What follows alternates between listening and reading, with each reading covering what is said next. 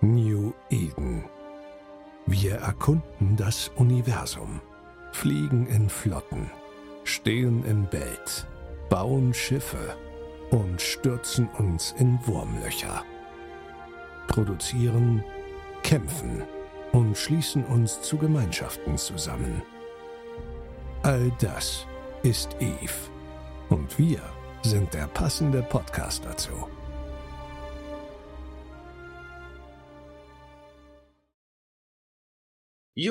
Jo, hallo zusammen und hier das Wort zum Sonntag. Wie ihr sicher schon festgestellt habt, Alex fehlt dieses Mal.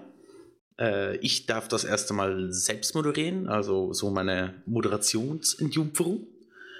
Und ich begrüße bei mir den Kira, den Acceleron und den Fork zum Thema Iflore. Also, bevor wir genau zum Thema gehen, Fork und Exe kennt ihr ja schon. Ich würde gerne noch den Kira genauer kennenlernen wollen oder euch vorstellen. Kira, äh, wer bist du, wenn ich dich so fragen darf? Guten Abend. Ähm, wer ich bin? Ja. Mein, Name ist Kira Hallas. Und mm, was möchtest du mir genau wissen, wer ich bin? Was ich, ich mache, was ich im echten Leben mache, was. Ich würde doch zuerst mal im echten Leben anfangen. Und danach kannst du dann noch erzählen, eigentlich zu, zu Eve, was du so tust und machst da.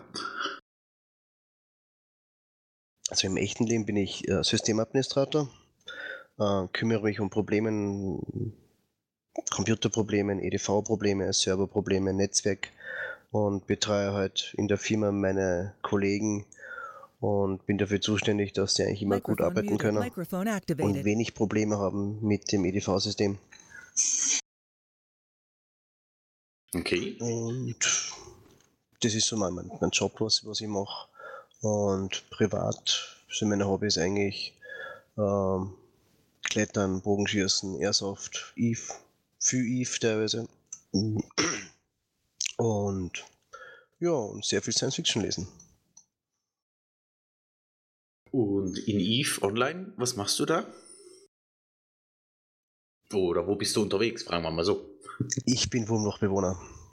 Schon seit einigen Jahren. Das Nullsec hat mir 2011 und 2010 nicht so gefallen und bin dann relativ zügig nach dem Erscheinen ins Wurmloch übersiedelt mit Leuten und momentan leite ich eine kleine, kleine Allianz und bin auch mit hauptsächlich deutschsprachigen Spielern unterwegs. Und ja, flieg PvP und haben unseren Spaß drinnen im Wurmloch. Wunderbar. Kann ich nur empfehlen, das ist Boston. Da bin ich auch dabei. Aber nicht bei Ikiras Korps, sondern bei der Moon Industry, Moon Industries. Äh, ja. Excel Fork, wollt ihr auch noch Hallo sagen? Hallo. Hallo. Wie schon erwähnt, das Thema ist die äh, E-Floor oder halt äh, die Geschichte und was alles dazugehört was ich mich, bevor wir überhaupt noch zur Einladung äh, reinkommen, gefragt habe, vielleicht könnt ihr mir das ja noch beantworten. Wer hat die, die, die Lore eigentlich so geschrieben von Eve? Die ist ja nicht von Anfang an so gewesen, sondern die ist ja so entstanden. Ähm, ich weiß, ein Teil von, kam von den ISD und ein anderer Teil von CCP, aber das ganze Grundgerüst, hat sich das alles damals Hilma ausgedacht oder wie kam das dazu? Wisst ihr das? Boah, also ich kann dir sagen, dass es schon eine relativ lange Storyline gibt, die so geplant ist, also in den Grundzügen. Das heißt, irgendjemand hat sich am Anfang schon das so ausgedacht, wie es jetzt langsam halt kommt, ähm, mit halt Neuerungen, die natürlich sich durch die Entwicklung im Spiel ergeben, aber so das Grundgerüst, die Grundidee ist, glaube ich, schon, schon entstanden, als ich entstanden ist. Aber wer es sich ausgedacht hat, das kann ich ja auch nicht sagen. Okay. Ähm, es war ein Autor, der der bei CCP oder für, für CCP gearbeitet hat, der aber, glaube ich, 2011 oder 2014, ich kann es nicht genau sagen, leider verstorben ist. Und der hat auch die Bücher geschrieben, Das brennende Leben und äh, ich glaube, Templar One hat er auch noch geschrieben. Da mhm. gab es, wie, da gab's, wie gesagt, einen Autor, einen Autor, der sich die ganze E-Flora in Grund, Grundzügen mal ähm, geschrieben hat und auch die ersten Bücher dazu. Hm, super, sehr interessant. Ähm, wir hatten uns ja zur, äh, zu dem ganzen E-Floor eigentlich vorgenommen, oder Überlieferung heißt es ja auf Deutsch so schön übersetzt, Lore oder Lore, äh, die verschiedenen Fraktionen, was dahinter steckt, die jeweiligen Geschichten dazu und auch äh, die älteren Geschichten. Ich würde sagen, wir fangen doch, beginnen doch zuerst mal bei den jeweiligen Empire-Fraktionen, also die Kaldari, Amar, Kalento und Minmatar. Und ich weiß zum Beispiel, dass Acceleron ein begeisterter Galente-Pilot ist. ich Voll würde falsch dir. erwischt. Ich bin eigentlich überzeugter Kaldari. Was? Ach, ein Freund. Dann beginnen wir bei den Kaldari. Möchtest du damit anfangen, Acceleron, oder wer möchte das erste Wort zu den Kaldari haben? Wer hat gesagt, ich bin ein Freund? Der kann gerne anfangen. das war Kira. Ja, ähm, prinzipiell mir taugen die Kaldaria vom Design her und vom, von der Farbgebung so schön richtig grau und eckig. Ich bin auch sehr, also mir, mir gefällt das Design, ich mag auch alte Volvos. Also, und die Lore an sich war jetzt, ähm, ich glaube, in der Revolution der Em- Empire war ja die Geschichte so, dass ja die Kaldari aus mehreren Corporations und bestehen und ein sehr striktes ähm, Regime führen. Ich glaube, es ist, man kann es eigentlich äh, staatliches Oligarchie, äh, glaube ich, am besten beschreiben. Ja, der Staatsapparat ist ja so größtenteils eigentlich durch Megacorps oder rein kapitalistisch geführt. Und strikt militärisch organisiert. Genau. Und die haben, waren ja zuerst selbstständig, wurden dann ja bei der Galente Föderation integriert, bis es ja da zu, eigentlich zu dem ersten Kaldari- und Galente-Krieg kam. Weil. Fang doch, also, Ja, Fock? Erzähl. bei Kaldari ist wichtig zu verstehen, wo sie herkommen. Sie kommen aus dem gleichen System wie die, Kal wie die Galente. Das heißt, sie haben das Mhm. gleiche Heimatsystem. ja. Und sie waren auch gemeinsam in einer Regierung. Das Problem ist, dass sich diese, diese Kaldari eher Right-Wing-Party waren und sich die mit die, ähm, sich zerstritten haben und dann auch, es gab auch, eine, äh, auch einen Anschlag auf, ähm, auf die Kaldari, wo dann quasi ein Bürgerkrieg zwischen Galente und den Kaldaris äh, entstanden ist und die Galente haben Kaldari Prime und äh, ja, wie so, wie so, äh, blockiert, Blockade eingerichtet und haben eigentlich äh, auch besetzt. Das war halt die Kaldari, die geflüchtet sind. Immer ein Riesendorn im Auge und eigentlich die Schande des Staates, dass Kaldari Prime besetzt worden ist und von, und von Galente gehalten worden ist. Stimmt das so, wie ich das wiedergegeben habe? Ich glaube, das in die Bücher ist es so, so, so beschrieben. Ja, so im Großen und Ganzen glaube ich schon, ja. Also wie, wie wir schon gesagt hast, wie wir gesagt haben, die, der Staat ist ein Konstrukt von Korps. Ähm, Mhm. Da gibt es, ich glaube, es sind sieben Mega-Corporations, davon sind, glaube ich, vier eher konservativ und drei eher liberal. Äh, Ishoku ist eher der eher Liberalen. Ich bin mir nicht sicher, wer die, wer die anderen sind, aber wer wo steht. Mhm. Also Ja, das wüsste ich jetzt spontan auch nicht. Im Großen und Ganzen. Für Amar könnte ich dir sagen. ähm, genau, und ja, sie haben, ich bin mir nicht sicher, ob sie, ob sie jemals in einem Staat zusammengeführt waren. Ich glaube, die Galente wollten das und haben zumindest versucht zu verhindern, dass die Kaldarier ein System koloni- kolonisieren. Die Kaldarier haben sich also durchgewurschtelt. Und als es da aufgeflogen ist, dass die Kaldarier angefangen haben, eigene Systeme ähm, zu besetzen, die Galente halt nicht informiert haben und es wie gesagt, auch gegen diesen, diesen Vertrag da verstoßen haben. Die Galente halt ein bisschen giftig und haben dann äh, angefangen, den, den ähm, ja, diesen, diesen Krieg zu entwickeln. Irgendwie so ist, glaube ich, da die Geschichte. Aber es ist halt eigentlich auch gar nicht so schlau, mit Kaldari anzufangen, weil halt die Amal die älteste Fraktion sind. Das ist da wahrscheinlich schlauer, aber egal. Oh, wir gehen ja den E überall durch, aber ja. Genau, dann, ja, also das ist der Kaldari-Staat. Das ist, das ist halt eine Corporate, der, der Firmenstaat quasi.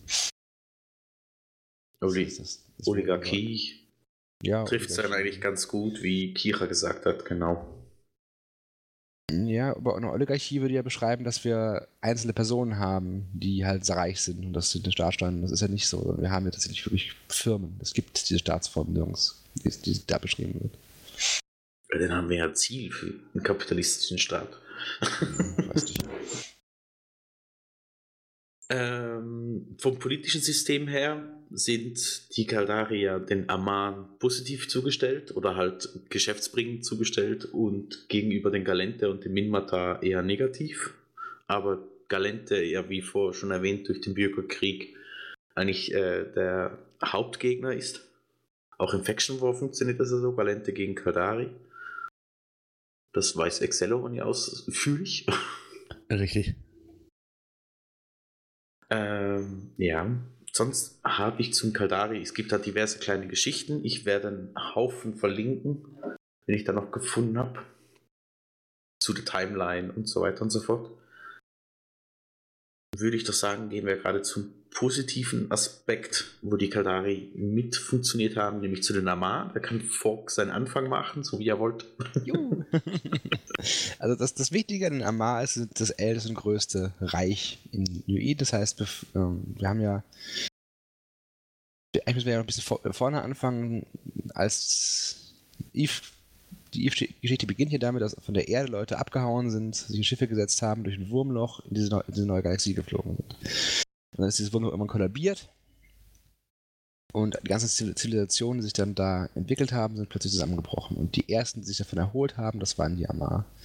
Und dadurch haben die sich halt, ähm, die ersten, die auch wieder den Raum, äh, den Raumflug entdeckt haben, nachdem Mhm. dieser Periode des Zusammenbruchs. Und ähm, dadurch haben die halt relativ früh relativ viele Gebiete natürlich erobert und haben auch im Vergleich zu anderen Nationen eine relativ große Flotte. Äh, und daher einen relativ großen Vorteil. Ähm, die Yama selber sind für ihre Regierungsform her ein Imperium. Also es gibt eine Kaiserin, eine, eine Empress ähm, oder einen Kaiser, je nachdem, was, was gerade en vogue ist, aber ähm, der, der quasi den Staat leitet.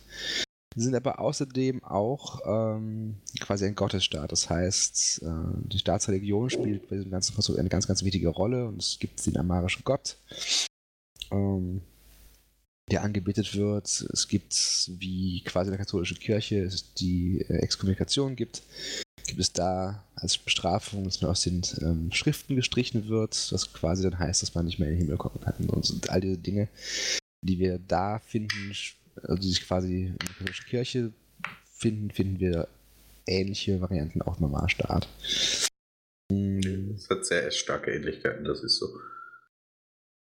Ist vielleicht ein bisschen vergleichbar mit, mit dem Heiligen Römischen Reich, so von, der- von der Struktur her. So ein bisschen, es gibt, es gibt unter dem Kaiser und neben der Kirche die ähm, fünf, nee, die sechs zwischen äh, Erben. Das sind quasi die Herzöge in, in einem anderen System. Das sind die Leute, die, wenn der Kaiser stirbt, ähm, den neuen Kaiser bekommen können und die stehen jeweils einem der großen sechs Häuser der, des Amar Empires vor. Und da weiß ich auch die politische Ausrichtung. Es gibt drei Konservative, das ist Adrishapur, Haus Kador und Haus Sarum. Und die liberalen Häuser sind Haus Kanit, Haus Taschmörken und Haus Koasor. Und jedes dieser Häuser hat quasi so seine eigene ähm, Spezialität, wenn man so möchte. Die Adrishapur-Leute sind die Zealots, die, die Zeloten, die ganz, ganz krassen Religionsgläubigen. Haus Kador möchte das Imperium zu seiner alten Größe zurückführen, denn gibt es jetzt zwischen, es gibt ja jetzt offensichtlich vier Staaten, nicht nur mehr nur noch einen, das heißt, irgendwas ist schiefgegangen. Ähm, und Haus Sarum äh, hat, hat auch das Ziel, den, ähm, den Staat wieder groß zu machen, aber bei Haus Sarum geht es dabei vor allem um militärische Stärke. Und dann haben wir äh, auf der anderen Seite Haus Kanit. Und Haus Kanit ähm, ist interessant, weil es gibt So das kann man es auch bezeichnen. Haus Kanit Königreich. Das heißt, Haus Kanit ist vor ein paar hundert Jahren, ähm, als eben einer dieser Kaiser gestorben. Also, es, na gut, müssen wir ein bisschen ausholen wieder. Es gibt eine so ein das Ritual, das heißt Schaffel-Sinn. Was bedeutet, dass, wenn der Kaiser stirbt, dann gibt es einen Contest, die diese sechs Erben, äh, den, den, diese sechs Erben antreten. Und der, der gewinnt, wird Kaiser und die anderen fünf, die sterben. Die müssen sich selber umbringen. Als quasi Strafe fürs Versagen. Mhm. Und der damalige Kanit-Erbe hat beschlossen, "Nö, ich bringe mich nicht um. Ähm, ich, äh, Defekt, der war damals auch äh, Chef des Militärs, hat dann die halbe Flotte sich geschnappt und hat gesagt, ich mache jetzt meinen eigenen Laden auf. Äh, Chuyama Empire. Äh, und dadurch ist er natürlich äh, Heretiker, also so Ketzer, so gesehen, verstößt gegen den Glauben. Und damit ist er natürlich der Gegenspieler zu Haus Adreshapur. Und die letzte Kaiserin, die jetzt vor ein paar letztes Jahr gestorben ist, äh, also Empress General Sarum, die hat das Haus Kanit aber zurück ins Empire zurückgeholt und dadurch ist Kanit jetzt wieder ein Erbe und spielt da wieder bei diesen äh, bei dieser Kaiserwahl auch mit. Okay. Ähm, Ist Impress. Genau, das ist wichtig. Und was vielleicht aber bei Kanit auch ganz spannend ist, dass wenn man das Symbol der Kanit sieht, das ist das umgedrehte Symbol der Amar. Jetzt muss man ein bisschen die Symbolik verstehen. Das Symbol der Amar, das, der, obere, der obere Bogen steht für Gott und der untere Bogen steht für den Menschen. Das heißt, Gott steht über den Menschen. Und bei Hakanit ist es halt genau andersrum. Die haben den Bogen für den Menschen über den Bogen von Gott gestellt.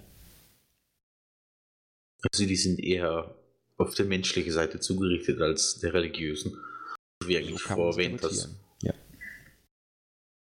Ähm, dann noch die anderen beiden Häuser, die es gibt. Haus äh, Coazor. Ähm, mein Lieblingshaus, in dem es als einziges Haus, das keine Skins gibt, was ich so aufrecht finde. Das sind quasi Diplomaten äh, der Amma, die versuchen, den, setzen eher auf Kooperation mit anderen Rassen als eine Konf Konfrontation. Und Haus Taschmörken, das sind die Händler, das ist das reichste Haus. Ähm, deswegen sind sie auch mit dem Kanit ähm, ausgezogen und erstmal Erben geworden. Und Haus Taschmörken, also quasi dann die, die reichste und handelsfokussierteste Fraktion.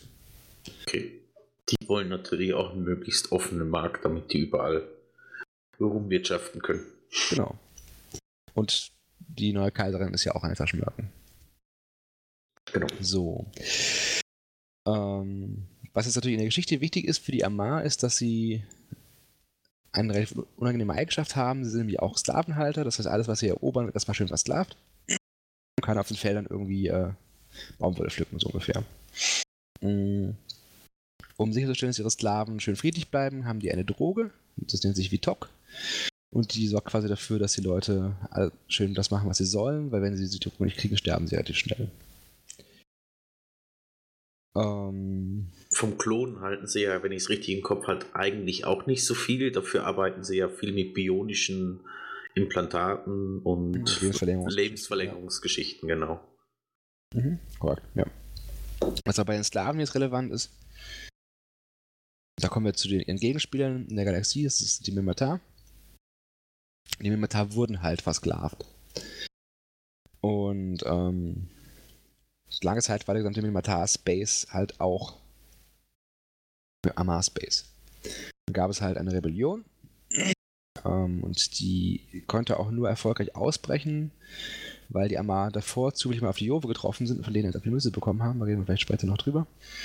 Äh, aber am Ende des Tages war es erfolgreich. Das heißt, die Mimata konnten sich von den Amar befreien und haben jetzt einen eigenen Staat. So kommt dieses, die, dieser Hass zwischen Amar und Mimata zusammen. Ja. Für die Amar sind das Ungläubige, die sich ähm, von ihrer Erlösung losgerissen haben. Und für die Mimata sind die Amar die bru- brutalen Sklaventreiber, die äh, versklavt haben über Jahrtausende oder Jahr- Jahrhunderte. Über längeren Zeitraum. Ja. Was vielleicht auch noch spannend ist, was man auch noch erwähnen sollte, ähm, wir haben ja schon über die fünf Familien gesprochen, die alle ihre eigenen großen Gebiete auch im ähm, Amasbis halten. Also es gibt ja zum Beispiel die Kanit-Region, das heißt, die halten die ganze Region.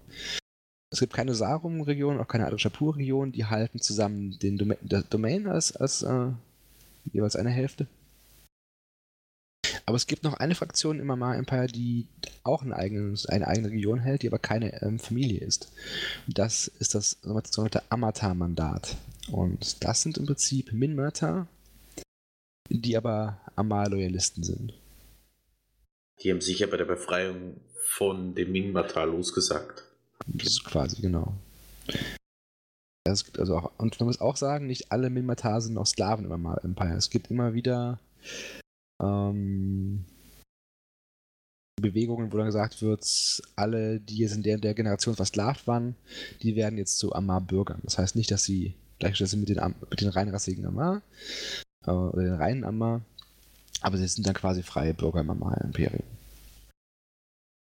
Das ist ja, glaube ich, auch immer mal, also normal Empire als Bestrafung gedacht, dass wenn dir jeglicher Besitz genommen wird, dass du versklavt werden kannst. Also es ist ja auch andersrum möglich, wenn ich es in den Chroniken richtig noch in Erinnerung habe. Genau, jemand, der, der, der Verfehlungen begeht oder große Schulden hat, der kann sich dann halt auch selber in die Sklaverei verkaufen oder wird in die Sklaverei geschickt, je nachdem. Genau. Zu den Amans selber, Kira, Exe, habt ihr auch noch was zu hinzuzufügen? Zu normal? Nee, das war sehr umfassend. Das war sehr umfassend. Man hätte vielleicht auf die, auf die Bücher eingehen können, aber war sehr umfassend. Also du meinst äh, Templar One oder welches genau? Ein Buch behandelt ja ähm, äh, das, Brenn, das ähm, die brennenden Imper wie heißt das schnell? Ähm, das, glaub, das erste oder zweite Buch handelt ja davon, dass die Tucker Tribe einen Angriff auf die flie- auf die Armar fliegt. Nachdem sie herausgefunden haben, dass die Armar immer noch ähm, einen verschollenen ähm, Clan quasi versklavt haben. Und da fliegen die Minmatar, die Minmatar Rep Republic hat ja inzwischen Zeit einmal eine riesengroße Krise gehabt. Und die fliegen an, an einen Überraschungsangriff auf die Armar, wo auch die damalige Empress äh, mit ihrem Schlachtschiff äh, gegen die Armar-Flotte aus, äh, antritt. Okay. Das war, glaube ich, War das Burning Live. oder? Das war Sarum, Hm, das war Jimmy aber bevor sie Kaiserin war. Ja, Revolution, äh, glaub, ähm, der, Re- die Revolution der Empires war es, ja.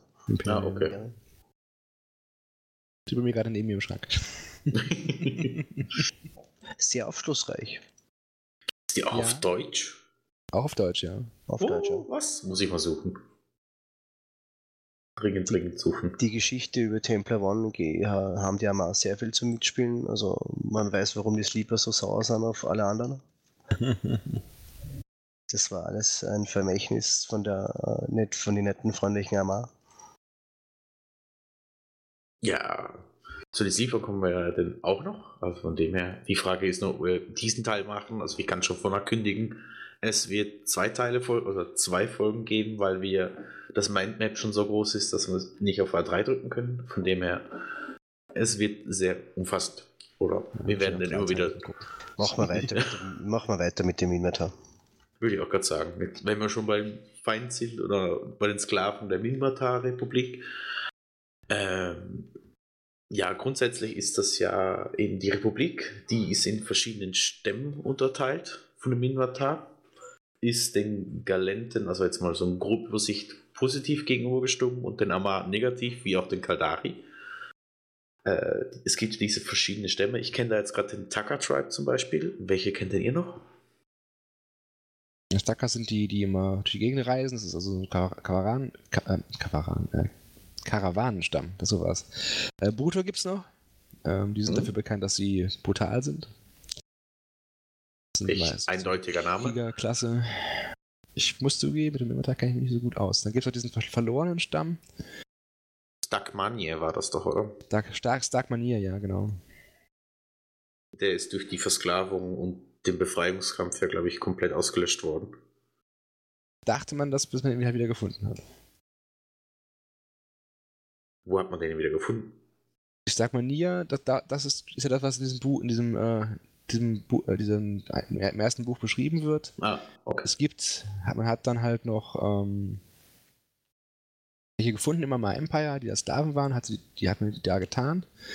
Und die hat man dann halt, ähm, dieser ganze, dieser ganze Angriff der Mimitar oder des, des Fucker Tribes vielmehr, der Mimitar Älteren auf das Amar Empire, ist im Prinzip ähm, nur durchgeführt worden, um eben diese St Starkmanier zu retten. Die Bücher definitiv. Ich habe es auf Englisch. Ich komme da durch die englische Sprache sehr langsam vorwärts.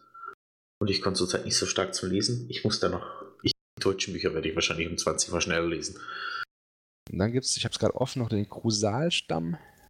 Ähm, das sind quasi die, die sneaky Agenten und die Messermeuchler. So wie Alex sagen würde, die Schurkenklasse. Sozusagen die Schurkenklasse, ganz genau. Ähm, dann gibt es noch die Siebestor. Das sind, glaube ich, die Handwerker, die mich täusche. Ja, Technical und Mechanical Client, also das ist so die, der Handwerkerverein.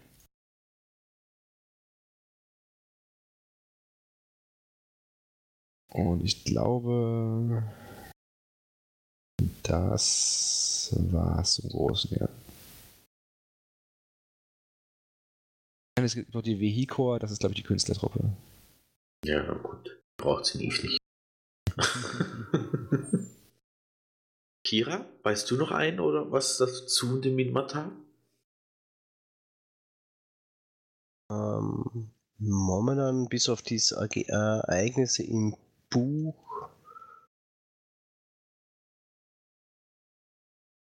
die, eine Minmatar-Flotte hat einmal die Concorde angegriffen, also direkt in ähm,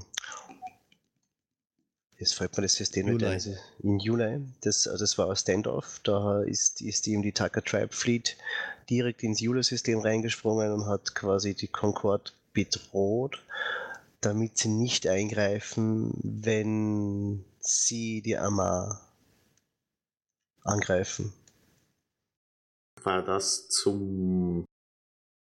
Auch zum Buch oder war Das, das. war, zum, das war direkt zum Buch. Parallel Ah, wieder, okay. behan wieder behandelt. Ein Konflikt zwischen den Kalender und Kaldari wird da auch nochmal behandelt. ah, okay. Sonst Müssen wir auf das Buch noch genauer eingehen. Exe, weißt du gerade noch was? Nö, zu dem Minmatar eigentlich nichts, außer dass sie halt einfach Pech hatten. Falscher Zeit, falscher Ort. Umgekehrt falscher Ort, falsche Zeit, so. Das liegt an den Schiffen, man, die sind einfach rostet. Darum ist Ja gut, man kann natürlich noch, das ist einfach ein guter Hinweis, man kann natürlich erwähnen, dass die Schiffe so rostig aussehen, weil sie es tatsächlich sind, weil die Minmatar, bevor sie die Raumfahrt hatten von den Amar, übernommen wurden und quasi jetzt aus Schrottteilen irgendwelche Schiffe zusammenbauen müssen. Die hatten, glaube ich, auch als Let waren kurz davor, den Sprungantrieb äh, zu entwickeln, wenn ich so richtig im Kopf hatte, sondern sie hatten so ein System entwickelt, wo sie wie die Schiffe geschleudert hatten, also auf eine sehr, sehr hohe Geschwindigkeit gebracht haben und so durch die Systeme geflogen sind, wo eigentlich die ganzen anderen Völker schon mit dem Sprungantrieb äh, funktioniert hatten. Das war in, auch in einer Chronik mal, oder ich glaube auf dem äh, Backlaw-Wiki erklärt worden. Ja, dann würde ich sagen, kommen wir zu der letzten Empire oder lieber gesagt zur Föderation, zu der Galente. Fork, möchtest du da wieder zuerst eine Erklärbär machen?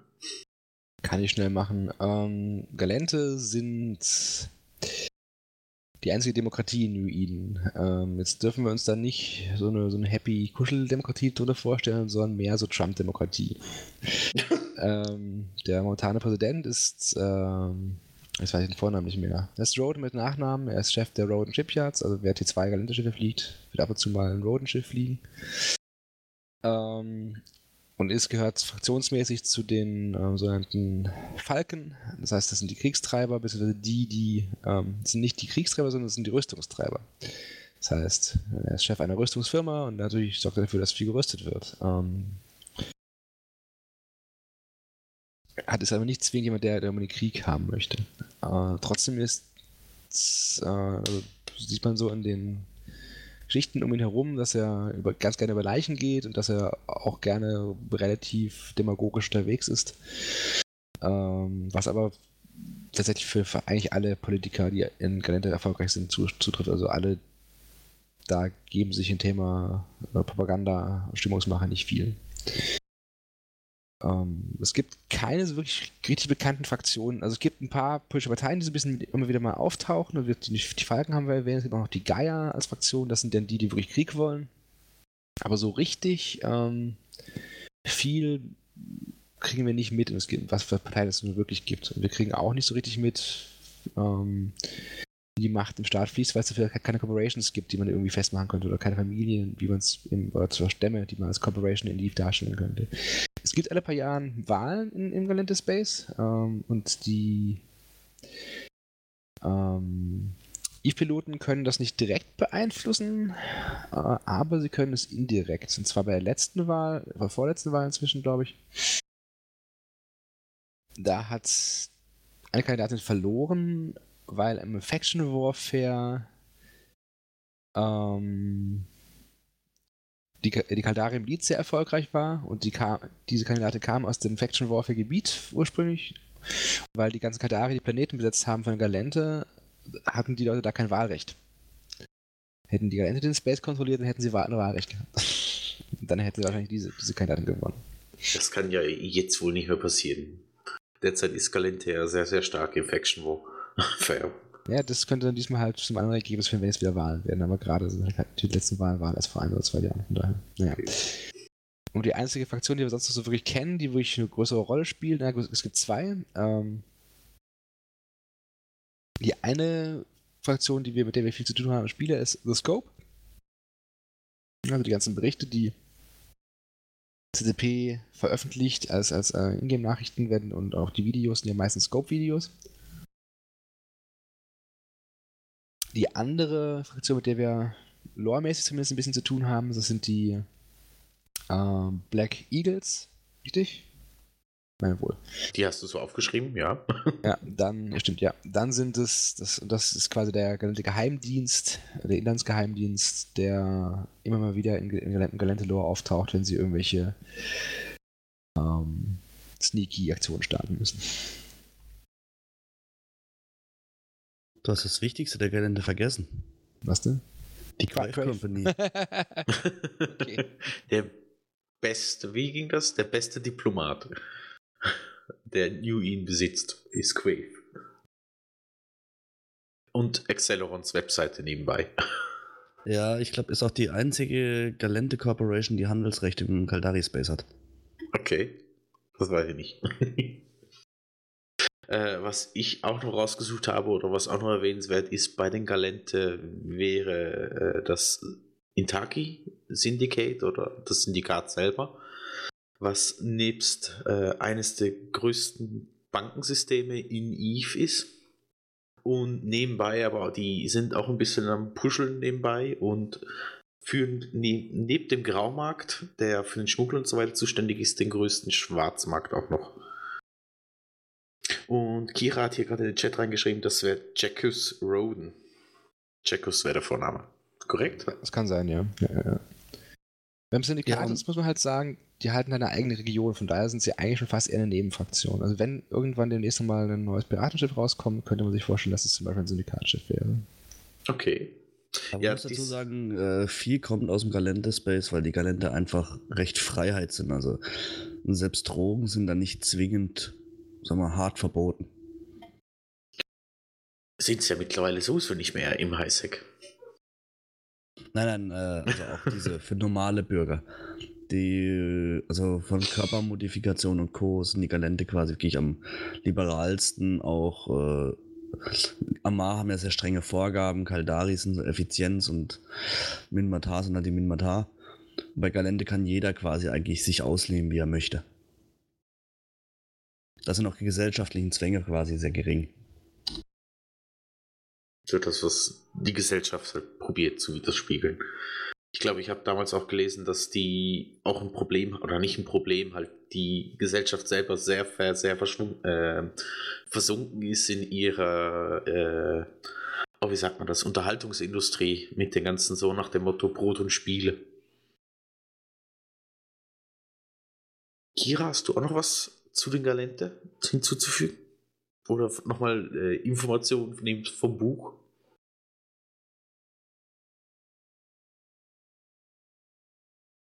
Entschuldigung, ich habe jetzt gerade gewusst, hast du mit mir geredet gerade? Ja, genau. Entschuldigung, kannst du mir noch wiederholen? Äh, ob du noch ähm, Informationen hast zu den Galente oder gerade Informationen vom Buch her?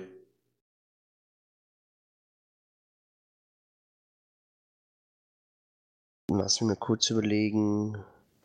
vom Buch her über die Galente, dass ähm, Roden war maßgeblich beteiligt im, im Buch und er war auch für, eigentlich mit Friedensverhandlungen mit die Kaldari ähm, zusammen ähm, und es ging ja darum, dass man hier ich müsste jetzt lügen. Aber ich glaube, die, die Kalente haben die Kaldari eingeladen, dass das ein ähm, Plätzchen. Ja. Liest, liest, das Buch, ich muss es mir gerne erinnern, aber ein Admiral der Kaldari ist, glaube ich, mit ein Plätzchen, ein, ein, Admiral der Galente hat einen Anschlag auf eine Kaldari-Station gemacht und darauf Genau, ist der ist mit der Nyx reingeflogen. Mit der Nyx reingeflogen. Und in Wirklichkeit war aber. Äh, ja, genau aber der war nicht wirklich er selber, sondern er ist von einem Protagonisten. Ich weiß nicht, ob das ein Jove, äh, äh, das muss halt Jove, gewesen sein. Mm, mm, mm, nicht? Nee. Das, das, ist, das ist eine dieser ganz mysteriösen Gestalten in Eve. Das ist der Broker. Stimmt, der Broker war das, ja. Und dann. Sprich weiter, Entschuldigung. Und der Broker, also das Problem mit dem Broker ist, ähm, dass er scheinbar, also das ist ein Kapsulier, also ein Kapselpilot so wie wir, aber scheinbar hat er ein, einen Defekt. Das heißt, sein Körper löst sich immer wieder auf. Mhm. Und, das, und, gleichzeitig heißt es aber auch, dass er seine Gestalt verändern kann. Das heißt, wir haben diesen Broker, der immer wieder auftaucht und immer wieder in anderer Gestalt und immer welche, irgendwelchen Schabernack treibt. In größerem Maße. Er hat auch TPU, TPU ähm, Tivus Health aufgehetzt, dass er quasi ähm, im Kaltari State aufsteigt und quasi eine größere Kooperation und die, und die Macht an sich reißt im, im Qatari State. Und deswegen ist er eigentlich neben dem Anschlag, was der Broker gemacht hat auf die Galente, auch äh, wieder der Krieg um Kaldari Prime ausgebrochen. Und ich glaube, das war ein Single, äh, das war ein Eve-Event, wo das Battle um Kaldari Prime, wo die Kaldari auch ein, was ein Supercap oder nein, ein Titan, ein Leviathan in den Orbit gestellt haben und eigentlich Kaldari Prime wieder befreien wollten. Das war ja Dust 514 Event. Mhm. Ich glaube, das ist auch sogar ein Eve-Event für, für Space. Übrigens, Fun Fact über zu Titanen, äh, Titanen sind so groß, dass wenn man sie in den Orbit von Planeten stellt, dass sie dann anfangen, Gezeiten zu generieren, dass es Riesenkatastrophen auf Planeten auslösen. okay. Also, dass die die Gravitation vom Planeten dann ändern, oder wie? Ja, dass sie wie, quasi wie ein Mond sind. Und ein Mond, der, durch seine Schwerkraft erzeugt ja auch quasi dann Gezeiten, das macht dann Titan halt auch. okay, wieder was dazugelernt. Eine, eine Story ist, wo dann mein ganzes System in der Hungersnot gefallen ist, weil, auf, weil ein Titan irgendwie in dem Farmplaneten quasi geparkt hat und dann sind da überall ganz da Sturmfluten und, und äh, ganz viel Regen und Gedöns und dann ist da die ganze Ernte ausgefallen. Das System hatte dann, äh, ist dann Hungersnot. Wie funktioniert das denn in der Mara, wenn da vier Titanen gleich nebeneinander stehen? Oder lieber gesagt so im, im Kreis? Ja, stehen ja nicht direkt neben dem Planeten, oder? Nee, die sind bei der Station in der Nähe. Oh. Ist, so ein, ist ein Stückchen weit weg. Die Frage ist dann halt, was ist der Mindestabstand? Keine Ahnung. Weil da gibt es äh. auch äh, tatsächlich, kann man auf YouTube gucken, den Größenvergleich der Schiffe. Das ist nicht hm. direkt Lore, aber glaube ich doch hoch interessant. Wo man auch mal sieht, wenn man äh, einen Avatar über, also in quasi Realgröße über Manhattan legen wird, sieht Manhattan schon fast klein dagegen aus um ähm, das mit den Zusammenfassungen von dieser E-Flow. Es gibt auf YouTube eben diese ähm, Day of Darkness Videos, wo eben die Zusammenfassung von die Minmatar und von die Kaldari Galente und Minotaur Amar Kriege auch in einer schönen kleinen Animation unterlegt ist. Oh, ich habe wirklich einen Haufen schon gefunden. Ich finde die, ich glaube, die Shownotes werden diesmal ziemlich riesig. Das wird super. äh, Kira, ich werde dein Story-Event da auch noch mit verlinken. Einfach, dass wir das auch noch erwähnt haben. Bitte. Dieses Jahr gibt es leider kein Story-Event, weil ich einfach im Real Life zu viel zu tun habe und ich einfach. Was? Ja, irgendwer muss ja die Seiten aktualisieren, irgendwer muss die Sachen posten. Es haben sich keine Leute gemeldet für Spenden. Also mein Spendenkonto ist leider mit dem letzten Event ausgelaufen hat sich leider keiner mehr gefunden, der hier äh, im großen Stile halt was hergibt. Und ja, und es müssen auch dann auch die Stories geschrieben werden und das läuft ja mindestens vier, fünf Monate. Mhm. Schade. Vor allem, dass die, die Home, die Page selber ist nicht mehr so aktuell und gehört einmal dringend überarbeitet. Und dafür fehlt mir einfach ein bisschen die Zeit, wenn ich nebenbei noch ein bisschen Eve spielen möchte. Was, du möchtest nebenbei noch spielen? Spaß ja. kannst du im Tod haben. Oder im Traum. Nee, alles klar. Gucken wir das mal nochmal noch mal verspätet an, wenn es vielleicht soweit ist. Oder vielleicht können wir da noch irgendwas machen. Mal gucken. Äh, dann hätten wir oder wären wir mit den Empire-Fraktionen soweit eigentlich durch. Nee, wir haben vergessen. Welche haben wir da vergessen? Die Jobe. Das ist keine Empire, das ist keine Empire-Fraktion. Zählt zu den fünf großen Empires. Doch, die, die sind im, im normalen Space vorhanden, nur weil sie sie nicht. Ja, die kommen, die machen wir später beim, beim alten Imperium. Das ist, glaube ich, sinnvoller. Sonst machen wir hier einen Riesenfass auf. Das, ich würde sagen, weil die füllen wahrscheinlich alleine eine halbe Stunde. das ist, finde ich, oder fand ich immer total cool. Wir haben, ich habe die, wie äh, Fork auch gesagt hat, zu den alten Imperium gezählt. Das ist so. Ähm, die Frage ist, wollen wir zuerst zu den Piraten oder wollen wir zuerst zu den unabhängigen Fraktionen, die derzeit in EVE existieren?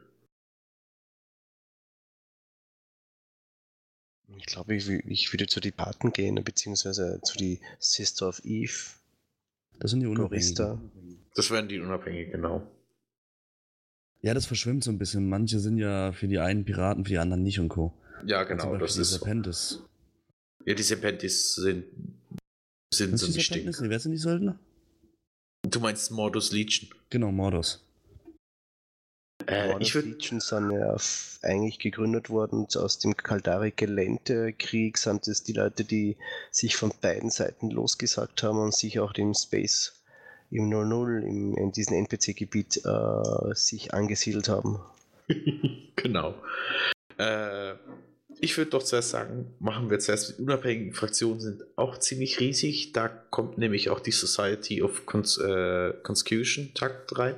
Oder wie man das auch mal ausspricht, sorry. Conscious Thought. Danke, Fogg. Äh, und Concord und Intervus und so weiter. Äh, ich würde sagen, wir gehen zuerst auf die Piraten, weil es da noch ein bisschen eine übersichtigere oder weniger Fraktionen gibt, weil wir haben ja jetzt auch schon mehr als 30 Minuten und irgendwann sollten wir den Teil 2 ja auch noch Dann würde ich doch direkt mit den ähm, Blood Riders anfangen oder wollt ihr jetzt erst mit was anderem anfangen? Ja, mach mal die Blood Rider fast so. Passt.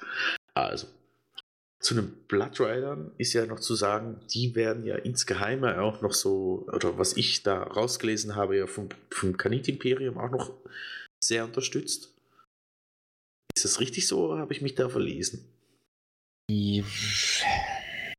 Ja, also zunächst müssen wir ja festhalten, dass die Blood Raider eine Sekte des Amarglaubens sind. Also laut der Amarkirche natürlich sind es Ketzer, aber am Ende des Tages berufen sie sich auf die gleichen Schriften wie der Amarglaube. Die haben ja eigentlich nur dieses Ritual, dieses Sani Sabiki oder Sabaki heißt das, glaube ich. Sani Sabik ist die, die übergeordnete Sekte und die Blood Raider sind nochmal eine Splittergruppe dieser Sekte. Ah, okay. Und der Kerngedanke davon ist halt, dass ähm, zum einen nicht wie die Amalkirche halt äh, enthalt, enthaltsam und gottfürchtig leben soll, sondern man soll halt in seinen ähm, Lüsten, was ist das deutsche Wort, äh, sich diese Lüste halt ausleben. Ausleben. Und danach gehen. Genau, und ähm, dieses, dieses, dieses Blut ablassen, das ist quasi Reinigen von Sünden. Das heißt, in dem Glauben von dem, was sie da tun, sie glauben, ihre, sie würden ihren Opfern quasi von, von ihren Sünden reinigen und ihnen quasi ein, ein schönes neues Leben helfen. Das heißt, aus deren Glauben tun sie da was Gutes. so kann man es auch. Das ist so Nebenfact oder Fun Fact ist ja der Moloch, der Blood Rider Titan, hat ja einen Leichenhanger. Und das wäre ja genau, um das so äh, E-Floor-technisch darzustellen. Für die, Ja, die, die. Leichen auch aus am Ende. Genau, ja. Ähm, ihr, dazu gibt es ja auch ein Buch, das nennt sich Das brennende Leben. The Burning Life. Ja. Der, wo, wo am Anfang eben der Protagonist oder der Antagonist, das kann man sehen und drehen, wenn, wie man möchte, ja, ja, glaubt es, der, er, also einer davon war ja Blood Raider und ist dann äh, von Kapselpiloten, ist die Kolonie, wo er gelebt hat, zerschossen worden in tausend Stücke. Und ist dann von den Sisters of Eve gerettet worden. Erzähl weiter. Der Rest muss man lesen, sonst verderben wir das Ganze. Ach, Ja, der kommt sehr viel. Der kommt wirklich quer durch Eve. Und das Buch hat auch eine interessante Wendung drinnen. Ich finde, das ist schwierig, also das trockenste Buch, aber äh, wenn man durch ist, ist es gut. Aber manchmal, ich hatte Schwierigkeiten, mich durchzukämpfen zwischenzeitlich. okay. Ich bin da jetzt Es- nämlich auch gerade dran auf Englisch. Also das, das Buch ist nicht so trocken. Ich habe schon trockenen Science Fiction gelesen. Also Asimov ist trockener stellenweise. Ja, von den drei Eve-Büchern finde ich es aber tatsächlich ein bisschen das anstrengendste. Ich bin eben gerade auch auf Englisch dran. Ich hatte das damals äh, auf dem E-Fan-Fest von Max geschenkt bekommen. Max war ja auch schon hier bei uns in der Folge für das Off-Topic für äh, Island. Er hat mir das damals mitgegeben. Ich bin das fleißig am Lesen, aber da mein Englisch nicht immer so gut ist und ich sehr fokussiert darauf bin, was wie wo heißt, in welchem Zusammenhang, komme ich da leider sehr langsam vorwärts. Ähm, Gibt es zu den Bloodridern selber noch mehr zu sagen? Eben, wir haben gesagt, die Blutopfer, was vielleicht nebenbei noch ist, die haben diese Amar-Minmata-Chips, also immer eine Mischung zwischen Amar und Minmata. Sie sind Insekten und sie sind grundsätzlich so der Antagonist oder der, äh, der Gegner von den Amar selber. Ja, es gibt immer einmal im Jahr zu Halloween den Blood Raider Event. Ja, hatten wir jetzt gerade vor kurzem das vom Deathglow. Was ja da auch noch unterstützt wurde, wenn ich das richtig die Chroniken gelesen habe, die da äh, Kolmogov über, fleißig übersetzt. Da zum Forumseintrag werde ich da auch gerade noch verlinken. Deshalb gibt es ja in dem einen System auch gerade diese sogenannte Befreiung oder Bereinigung der Aufstände, die durch Deathglow am Anfang äh, ausgelöst wurden. Und die waren ja auch auf der Rennstation, wurde das, glaube ich, als erstes getestet. Und da hat man dann eben diese äh, Kanit-Botschafter in Visier oder Verdacht. Das habe ich mir tatsächlich nicht durchgelesen. Ich bin da fleißig am Mitlesen. Da nochmal einen herzlichen Dank an Kornogov. Es ist wirklich, ich bin die News da fleißig am Lesen und mitverfolgen. Das ist so super Abendlektüre. Habt ihr sonst noch was dazu zu sagen? Ja, das war's zum Blood Raider. Wunderbar. Der Dann Kern der Geschichte ist einfach, dass es einfach, einfach ein religiöser Kult ist, der sich mit Blut kümmert. Das ist so deren, deren Spiel. Ja, würde ich sagen, kommen wir doch gleich zu. Hm, wir haben noch vier Stück. Wer soll man nehmen? Wir die Reihe runter einfach, ne? Reihe runter. Ja. Die Sansa Nation wäre das dementsprechend. Das Zombie-Imperium. Das genau. äh, Exe, möchtest du mal darüber erzählen? Ja, kann ich machen. Also Sancha, wie hieß er? Sancha Ku- Kukawewi? Kuwa- Kuwait. Kuwait. Sancha Kuwait, genau. Kuwakai. Kuwakai, sorry. Ähm, aus welcher Kla- äh, Empire kommt der? Aus dem Gelände? Kaldari. Kaldari? Okay, der hat, glaube ich, immer im, äh, wenn ich mich recht entsinne, hat der Implantatforschung betrieben und wurde dann wegen Unethik auch aus dem Kaldari Empire verbannt. Äh, mit dem Ergebnis, dass er das im Geheimen weitergetrieben hat und jetzt quasi Implantate äh, erforscht hat, die Menschen willenlos machen, beziehungsweise mit denen man Menschen befehligen kann. Und hat sich jetzt seinen, quasi seinen eigenen Sklaven gezüchtet. Hm, Du verwechselst ein bisschen die Sunshine Nation, die, die der Serpentis und die Sunshine. Also, der zweite Teil stimmt, aber Sancha war ein Waffenhändler im Prinzip, Ein sehr erfolgreicher. sehr erfolgreicher. Und hat dann, nachdem der Gal Galactic-Krieg der erste vorbei war, gesagt, es ist alles kacke hier, ich mache meinen eigenen Laden auf und hat mh, einen utopischen Staat quasi gegründet. Und hat ähm, ganz viele Leute aus ganz aus allen Imperien in Eve quasi in seinen neuen Staat gelockt. Und irgendwann ist dann aufgefallen, dass sie alle ein bisschen komisch drauf waren, die Leute, die da hingegangen sind, dass sich keiner mehr gemeldet hat. Und irgendwann ist dann aufgefallen, dass er halt diese Implantate hatte, mit denen er Leute versklavt hat. Also dieses, diese Sklavengeschichte stinkt schon, aber der, der Ursprung davon ist nicht, dass er. Das sind diese Apprentice, die quasi Drogenforschung gemacht haben, dann aus dem Imperium rausgeflogen sind. Ja, aber er ist auch, wurde doch auch rausgeschmissen. Äh, nee, er sind, sind, sind, sind freiwillig. Sind Ach nee, er freiwillig- wurde dann, äh, ihm wurde dann der Krieg erklärt und dann Genau, wurde die Sunshine so Nation platt gemacht. So er war ist das. nach Stain, nach Stain ausgewandert. Er ist mit seinen ganzen Truppen, nach, also ganzen Leuten nach, Stain gegangen, hat er sein eigenes Ding gemacht und dann, als das aufgeflogen ist, haben sie alle Imperien zusammengerottet und sind auf ihn draufgesprungen. Ja, genau. Er wollte ja dann, das. Dann ist er in, in, wie in den Wur- Wurm of Space gegangen, also so wie das, deswegen sind die Incursions gekommen. Sans, die Sansa sind geflüchtet in, äh, in, in den WH-Space und haben von, eigentlich von dort aus dann die Überfälle auf, auf den normalen Raum gemacht und die Incursions. Nicht? klug scheißen. Nee. Nicht? So ist das mit damals kommuniziert gewesen. Fox Ja, ist im Klugscheider-Modus. Ja, das tut mir- das tut mir ganz tut mir leid. Ähm, also du hast recht, die, die Incursions kommen über Wurmlöcher. Aber es gibt, ähm, es gab mal eine, eine Roleplay-Geschichte, wo jemand geroleplayed hat, ganz am Anfang von diesen, von diesen ganz, eines der ersten Eve- Incursion-Events, wo er geroleplayed hat, er würde eine, ähm, eine Kameradrohne Microphone durch so einen Wurmloch activated. durchschicken. Und was wir gesehen haben, war kein Wurmloch, sondern es war Jove-Space. Und um, in diesem Jove-Space standen ganz viele Sansa-Schiffe um eine Jove-Space-Station rum. Und dann gab es da äh, ganz viele, ganz panische Broadcasts an die Jove, was denn da los ist. Und dann kam die Antwort, alles gut, wir haben das im Griff. Aber was da passiert ist, ist, dass Sancha nicht den Wurmloch-Generator geklaut hat, also die Technologie dafür geklaut hat. Und dadurch können die Sancha Wurmlöcher generieren.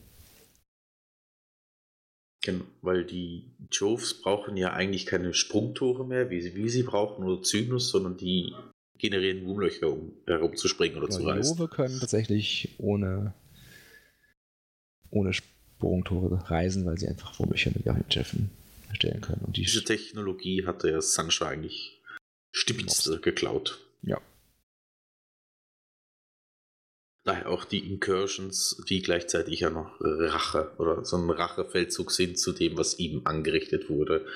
Weil er ja in seinem, im Stain hatten wir gesagt, richtig, in der Region, wollte er eigentlich dieses äh, himmlische oder das Paradies in der indischen Welt erreichen und er hat sich ja dann irgendwie selbst ein, als Selbstgott gleich eingeredet. Wenn ich das alles nur so im richtigen Kopf habe. Lies das Buch Das brennende Leben, dann gibt es auch ein bisschen was. Ich, ich, Kira, ich fange jetzt während der Moderation schon an. Dann könnt ihr weiter moderieren. ähm, lustig zu sagen ist, es ist, glaube ich, ähm, Sunshine Nation hat ja als einziges einen Faction Carrier. Die anderen haben entweder alle nur Dreads, äh, nicht Dreads, äh, Entschuldigung, Titan und oder, äh, was haben sie noch? Faxe haben sie auch noch. Ja. Nee, nee, nee, nee, nee, nee. Die, die, die. Es gibt mehrere Faction Supers. Also die, die, Ja, super Revenant? schon, aber kein. Es gibt keinen Sancha Carry. Es gibt nur den Super Carry. Okay. Super Carry. Und ansonsten gibt es bei Sancha noch gar nichts. Genau. Aber es gibt ja keinen anderen Faction Super Carrier. Oder habe ich das falsch gesagt? Doch, doch, doch. Es gibt den von Serpentis, die ähm, Vendetta. Es gibt. Jetzt muss ich überlegen. Blood Ray haben keinen, da hast du auf jeden Fall recht. Und die Guerillas haben auch keinen. Nee, da gibt es nur die zwei. Die Vendetta und. Und die Revenant. Ah, okay. Dann hatte ich die Vendetta ganz vergessen. Ähm, dann würden wir doch gerade wieder einen Sprung nach runter gehen. Das wäre das Angel Kartell und da würde ich gerne zu Kira überleiten. Ganz kurz mal.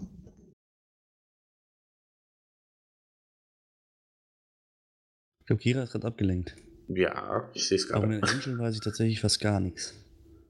Nix? Mhm. Die Angels sind relativ klassische Piratenfraktionen. Ähm, Meine, meine Frau hat mich gerade abgelenkt. Es tut mir leid. achso, dann Kein mach du Problem. weiter, dann brauche ich nicht reden.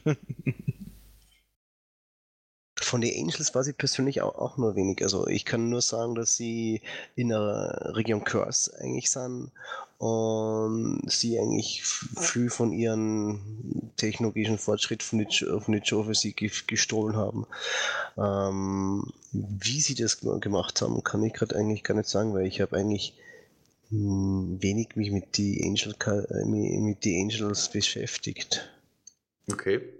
ähm, der Space, in dem sie wohnen, war früher Jovis, der Jovis Space.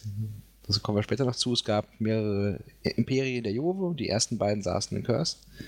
Da jetzt die Angel in Curse jetzt sind, war es natürlich relativ einfach, alte Relikte zu finden von den Jove. Daher kommen die an die Technologie. Okay. Ähm, ansonsten, wie gesagt, sind die Angel eigentlich relativ normale Piratenfraktionen. Eigentlich fast die klassischen Piraten, die wir in Eve haben. Ja, Goristas kommen da auch nah dran. Ähm, aber hm, kann man darüber diskutieren. Ähm, was sie ein bisschen aus auszeichnet, ist, sie haben durch drei oder vier Divisionen und eine davon ist eben eine Excavation, also eine- Archäologie quasi, ähm, Division, die, die sucht. Eine sind die Guardian Angels und das sind quasi Schutztruppen für, das, für die Serpentis. Das heißt, die Angel und Serpentis sind ein bisschen verbandelt. Da kommen wir später nochmal zu, denke ich. Mhm. Ich glaube auch ein Großteil der Technologie, die Angel, das Angel-Kartell hat, ist nebst dem, dass es vom Jove herkommt, auch stark verbandelt mit Serpentis wieder. Das kann gut sein, ja. So wie ich das gelesen habe. Vielleicht kommt auch daher diese Minmata Galente Chips, die sie ja haben. Und ein Großteil vom Angel Kartell sind ja, äh, oder kommen alle aus dem, von den Minmata Tribes. Zwar nicht mittlerweile nicht alles, aber ein Großteil kommt ja davon, wenn ich es richtig im Kopf habe. Das hat sich ja da abgesplittert. Hm, Das kann gut sein, ja. ja, ja.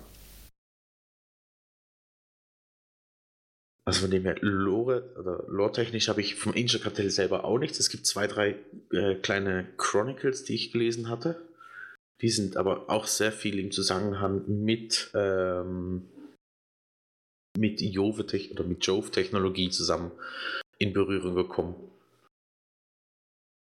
Ansonsten würde ich eigentlich gleich rübergehen zu den einen der beliebtesten Fraktionen, die es gibt.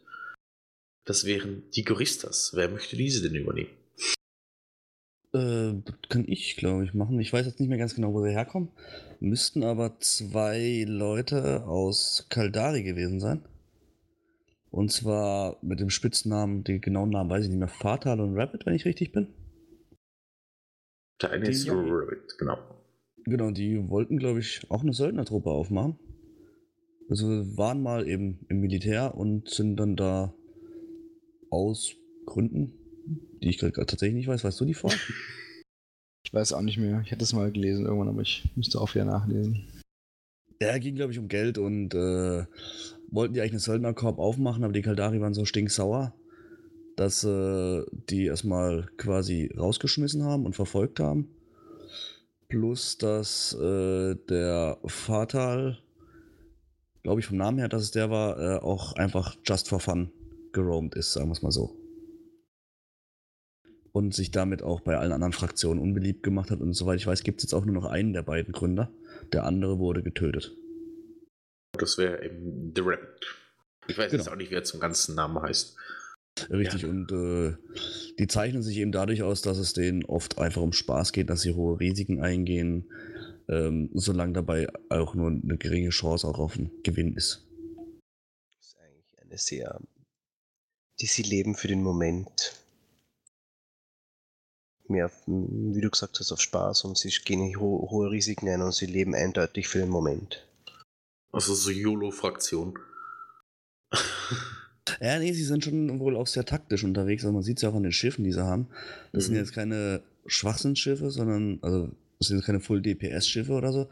Aber sie sind halt bereit, Risiken einzugehen und äh, auch einfach mal reinzugehen. Also sie, äh, Goristas sind einfach auch da, wo jemand sagt, das ist einfach zu wahnsinnig, das zu machen, gehen die erst rein.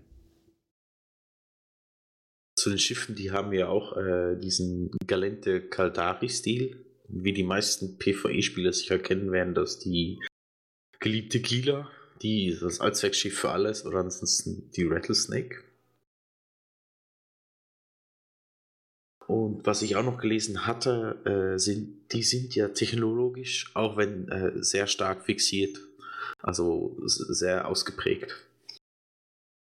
Ich habe gerade nochmal nachgelesen. Also scheinbar wurden die äh, beiden, ihm wurde was angehangen und zwar irgendeine Crash, eine Crash, äh, eine Bruchlandung und dann, ähm, ja, haben sie gesagt, das lassen wir uns nicht anhängen, wir machen unseren eigenen Laden drauf. Zumindest steht so im Chronicle. Okay. Ja, das ist jetzt die coolste Fraktion, die es gibt. Naja. Fork hat eine andere Meinung, so wie ich das mitbekomme. Was wär, findest du denn die coolste, also Piratenfraktion, wenn es nicht Chorissus ist? Ich meine, Chorissus ist halt so, so ein ganz normal langweilige Piraten, weißt du, das ist, hm, genau wie Angel, das ist auch irgendwie relativ simpel. Ich finde irgendwie die Blood Raider als, als religiösen Kult viel interessanter von ihrer Geschichte her oder, oder auch Santos Nation halt viel spannender, halt dieses utopische, große Idee, die dann völlig zu Bruch geht und dann in einem Albtraum von versklavten Leuten mit irgendwelchen Zombie-Implantaten endet, das ist halt auch irgendwie eine coolere Backstory als, ja, wir zwei Typen hauen und was Militär ab und gründen eine Piratenfunktion, die jetzt rauben die Schiffe aus. und dann hätten wir als letzte Fraktion ja die Serpentis, die äh, Exe schon leicht erwähnt hat. Das war ja damals der Salvatore Salvati, wenn ich das richtig im Kopf hatte. Irgendwie so. Der hatte damals, als die Booster ja noch erlaubt waren, ein riesiges Geschäft. Irgendwann hat man ja dann im Laufe der Jahre herausgefunden, dass diese total schädlich sind für die Bevölkerung, hat die verboten. Und dementsprechend ging das ganze Geschäft äh, von Herrn Salvati da zugrunde und hat dem sein Ruf hat auch stark gelitten und sein Sohnemann, oh Gott, ich weiß nicht, wie der heißt, aber auch was mit Salvati, welch Wunder, hat ja dann ähm, die Geschäfte eigentlich wieder im 0-0 im gesetzesfreien Raum dann wieder aufgenommen und hat diese wieder angefangen zu vertrieben. Also sind so ein bisschen der Drogenhändler unter den Piraten. Ja, ist das Drogenkartell von Eve, genau. und Lustig sind, dass die Angel-Kartell heißen, ne? Ja, zumindest das Angel Cartel macht ja mit denen auch Deals. Ne? Und die Angel stellen ja auch äh, Schutzschiffe, die Guardian Angels, für die ähm, Dependents. Das sind, glaube ich, die einzigen beiden Piratenfraktionen, die im gegenseitigen Space auch Stationen haben. Das heißt, es gibt im Serpentis Space Angel Stationen und im Curse gibt es tatsächlich auch Agentenstationen von, von Serpentis. Microphone activated. Okay, das wusste, also, dass es Stationen gibt, wusste ich, aber dass sie gegenseitig Stationen haben, wusste ich nicht. Und die sollen anscheinend auch ebenfalls technologisch sehr weit äh, fleißig im Forschen sein, also eine der stärksten Fraktionen. Obwohl ich, mir das aufgefallen ist, das ist bei vielen gestanden, eigentlich außer bei den Blood Riders. Selbst die eigentlich. Ähm, ja, was ich noch dazu anmerken muss, man sagt, also wenn ich es richtig im Kopf habe, äh, man sagt auch den Serpentis eine gute Beziehung zu Roden, also dem Präsidenten der Galente nach. Ich glaube, das kommt ja auch daher, dass die äh, Schwester von Herr Salvati, die war ja vor bei Sister of Eve. Und die ist, ist immer noch bei Schwester of Eve, oder? Ist, ja, sie genau. nicht, ist sie jetzt nicht mittlerweile ausgetreten und ist sie jetzt der Vorstand der Intaki Bank? Nee, nee, die, warte mal, wie war denn das?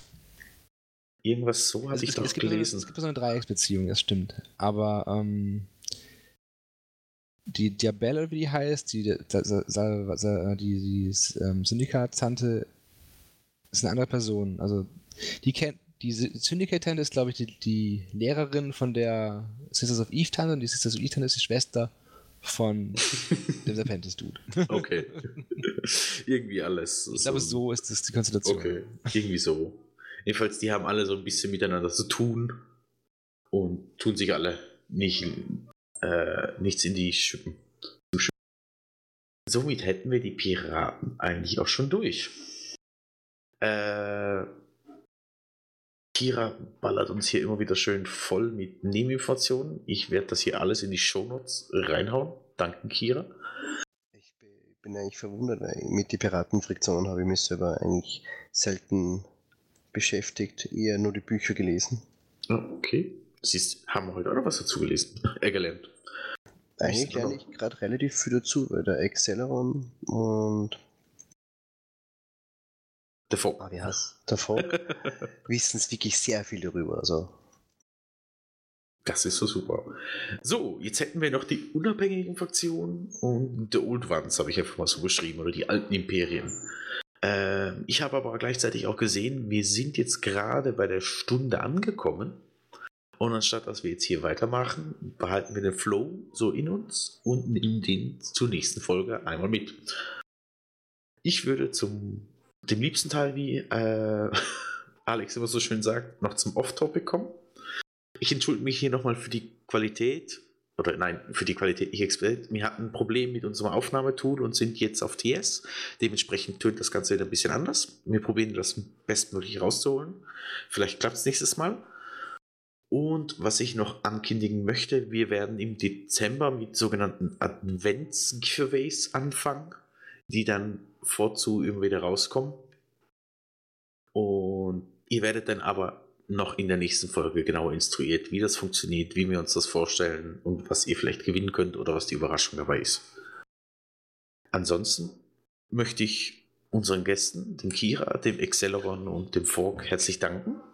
Und ich überlasse euch die letzten Worte. Wer mag? Zirp, zirp. Ja, dann mach ich's doch mal. Soll ich den Spruch von Alex bringen? Nein, da bringst du mich um. nee, ich bring, ich bring, ich kann euch erstens eh nicht umbringen und das würde ich auch nicht tun. Ich würde erstens Das war metaphorisch gemeint. ge gemochte Mitmoderatoren wegmurksen. Das wäre nicht so gut von mir. Nee, gut. Also, ähm, ich wünsche allen Zuhörern äh, eine schöne Woche und habt Spaß mit dem Podcast und danke, dass ihr uns zuhört. Kira? kann eigentlich nur, nur das von Acceleron eigentlich nur weiter eigentlich das gleiche sagen. Ich wünsche auch äh, euch allen eine schöne Woche. Ich freue mich wirklich, dass, dass ich hier sein konnte. Das war sehr interessant. Ich konnte meinen Senf auch dazu geben, so wie immer. Und ich freue mich schon auf den nächsten Podcast, ja. Ja. Fork, dementsprechend hast du das letzte Wort. Oha. Zunächst möchte ich anmerken, dass ich in guter alter Podcast-Tradition äh, mir noch was zu trinken besorgt hatte vom Anfang der Folge. Entschuldigung, siehst ich bin nicht Alex. Ich bin ganz. extra, extra für die Folge. Bin, oh, was hast du? Also, du lassen was. Gehen wir das so schnell durch. Ich habe Wasser. Kira, was hast du zum Trinken dabei? Kaffee. Acceleron? Wasser. Und jetzt du, Fork? Drambuie Whisky-Likör. Oh, Whisky-Likör. Feines Zeug. Gefällt's dir? Das wird auch erklären, wieso du darüber lachst. Nee, das, das ist äh, angeboren, das ist chronisch. Genau, ansonsten, ja, danke fürs Zuhören. Ich mache auch schamlos Werbung in eigener Sache. Zets und Räser haben wieder einen neuen Space, das heißt, beide rekrutieren. Wer Bock auf eine Null hat, da ist, ist herzlich willkommen. Ansonsten, ja, ich äh, denke, das soll so passen. Dankeschön und tschüss. tschüss. Tschüss.